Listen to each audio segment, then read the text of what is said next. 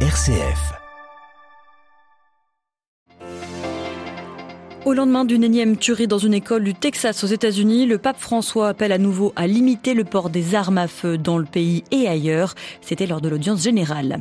Au Royaume-Uni, publication du rapport sur les fêtes organisées en plein confinement au 10 Downing Street, un rapport accablant, on y revient dans ce journal. Nous irons aussi en RDC, de nouveaux affrontements ont eu lieu aujourd'hui près de Goma et puis enfin en Afghanistan, les talibans durcissent leur régime, leur assurance passée sur le sort des femmes ne sont qu'un lointain souvenir, mais le régime afghan a-t-il les moyens de sa politique? C'est ce nous verrons en fin de journal. Radio Vatican, le journal, Marie Duhamel. Bonsoir à tous. Un calme lugubre sur la petite ville d'Uvalde au Texas. Au lendemain de la tuerie de masse commise dans une école primaire, 19 enfants d'une dizaine d'années, deux enseignants ont été tués. À l'issue de l'audience générale ce matin, le pape François, sous le choc, a appelé à en finir avec les armes. Ho il cuore affranto per la strage nella scuola elementare in Texas. Mon cœur est brisé par le massacre dans l'école primaire du Texas.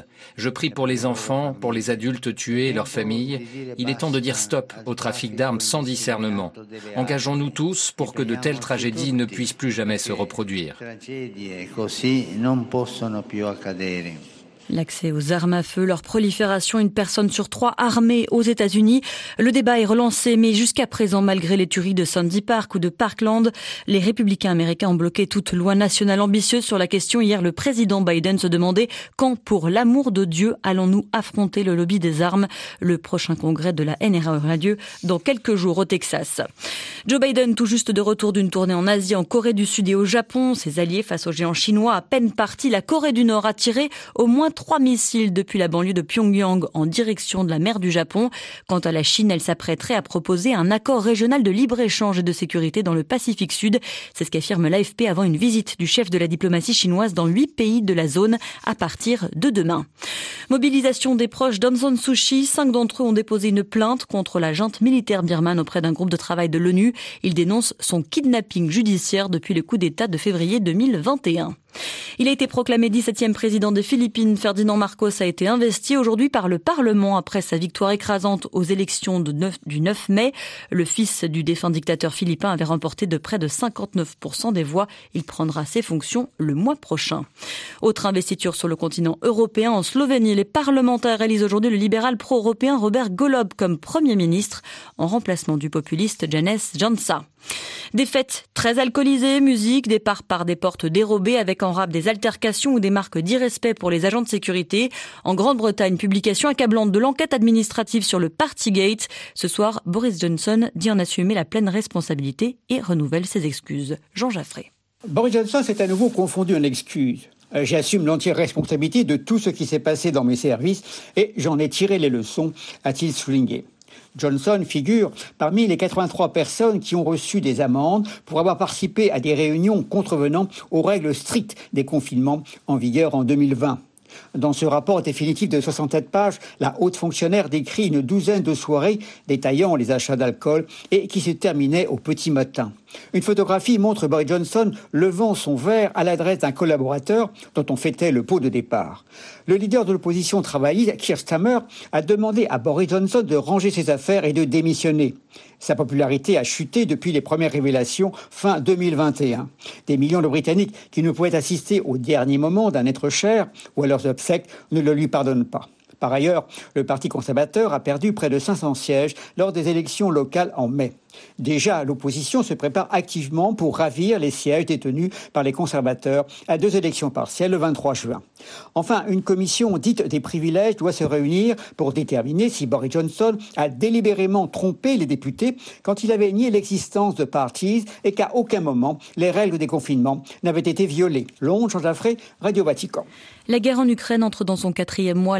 Intensifie son offensive dans le Donbass, consolide aussi son emprise sur les territoires conquis. Moscou propose ainsi dans les zones de Zarapudja ou de Kherson une procédure facilitée pour obtenir le passeport russe. Depuis Davos, l'Ukraine a demandé un front uni aux Européens. Lundi, ils sont appelés à se prononcer sur un embargo de l'UE sur le pétrole russe. Kiev qui a également dénoncé le chantage de Moscou qui réclame la levée des sanctions pour éviter une crise alimentaire dans le monde. Précisons qu'au Zimbabwe, la guerre en Ukraine a aggravé encore une économie meurtrie. En mai, l'inflation a flambé à plus de 131% selon le Bureau national des statistiques. Dans l'est de la RDC, là où se rendra le pape François cet été, près de Goma, de nouveaux accrochages ont eu lieu aujourd'hui entre l'armée congolaise et les rebelles du M23, provoquant à nouveau des déplacements de population. La correspondance d'Augustin Mosangwe. Ici, nous sommes à Kibumba. Les forces armées de la République démocratique du Congo s'affrontent au M23. Après avoir repoussé une tentative d'attaque le 24 mai, toute la journée du 25 mai a été un théâtre d'affrontement. Selon les porte-paroles de l'armée congolaise au Nord Kivu, la population, surtout celle de Goma, doit rester calme car son armée est déterminée. Guillaume Djike Kaiko. Nous demandons à la population de garder son calme et d'avoir confiance en son armée. Nous allons en finir une fois pour toutes. Selon plusieurs témoignages sur place, l'armée rwandaise serait entrée sur le sol congolais en passant par Kassizi pour appuyer le M23. La civile de Goma interpelle l'armée et les autorités pour sécuriser et fermer les frontières congolo-rwandaises. Marion Gavo en est le président. Sécuriser la ville de Goma en fermant les frontières avec les Rwandais jusqu'à la fin des hostilités, en renforçant la sécurité sur le lac Kivu, en renforçant les militaires sur Gabiro et les longs des limites avec Niragongo et Rutshuru. À Goma, l'ONU parle de plus de 10 000 déplacés sans assistance humanitaire. La protection civile appelle donc à l'identification et la prise en charge de déplacés. Goma, Augustin Mossang est de retour de Kibumba pour Radio Vatican. Les attaques djihadistes au, au, Mozambique, au moins trois villageois ont été décapités, plusieurs femmes enlevées. Ça s'est passé dimanche dernier. Ces attaques sont les plus meurtrières depuis le début de l'année dans la province du Cabo Delgado à majorité musulmane. Et puis enfin au Burkina, quatre des huit mineurs coincés sous terre depuis 39 jours ont été aujourd'hui retrouvés morts par les secouristes.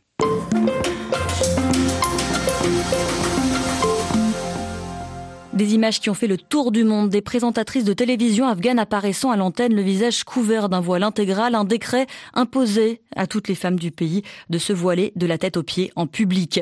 Si les talibans avaient en août 2021 promis un régime plus souple qu'en 96, ils ont en réalité rapidement recommencé à réprimer les oppositions, à renier les libertés, se coupant ainsi de tout soutien de la communauté internationale. Nous en discutons avec Didier Chaudet, les chercheurs associés à l'IFEAC, l'Institut français d'études sur l'Asie centrale spécialisé sur l'Afghanistan pour les talibans les plus radicaux, cette mise au banc de la communauté internationale n'est pas un problème. En fait, ça renforcent leur propre vision des choses. Une vision idéologique où vous avez une lutte qui va au-delà de l'Afghanistan, avec des pays extérieurs, notamment occidentaux, qui sont considérés comme des ennemis. Mais, à mon avis, parmi les plus radicaux, parmi les talibans, une logique à la nord-coréenne leur conviendrait euh, totalement.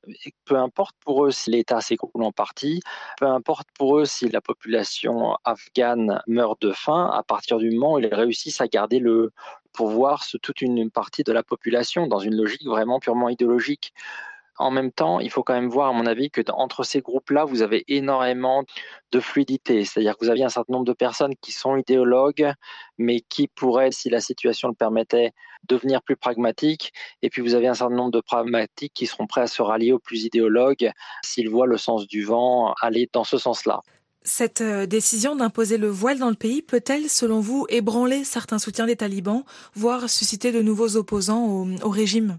À mon avis, pour les zones rurales conservatrices, le voile n'est pas particulièrement choquant parce que c'est un milieu extrêmement conservateur. Pas forcément gênant pour leur base traditionnelle, notamment en milieu pashtoun rural. Et puis on a tendance à oublier l'attitude d'un certain nombre d'Afghans quand ils ont compris dans les grandes villes, à Kaboul, à Mazar-e-Sharif, que le vent tournait. il y a quand même eu un certain nombre de femmes travaillant dans le journalisme, travaillant euh, comme euh, avocates, qui se sont entendues dire dans la rue euh, maintenant, il va falloir rentrer à la maison. C'est fini ce fonctionnement à l'occidental. Donc vous avez aussi quand même ce conservatisme dans une partie des villes, mais la partie la plus éduquée, bien sûr, va être agacée de ce genre de choses. Maintenant, on a 23 millions d'Afghans qui sont confrontés à une situation de famine. Des commandants talibans et leurs familles ont des difficultés euh, pour un certain nombre d'entre eux pour avoir accès à ne serait-ce qu'une nourriture normale pour la survie au jour le jour. Ce pays pourrait s'écrouler. Les gens qui souffrent sur place, et ça va bien au-delà de cette affaire de voile, leur principal problème aujourd'hui, c'est de pouvoir survivre. Interrogé par Claire Riobé, Didier Chaudet, spécialiste de l'Afghanistan à l'Institut français d'études sur l'Asie centrale, était ce soir l'invité de Radio Vatican.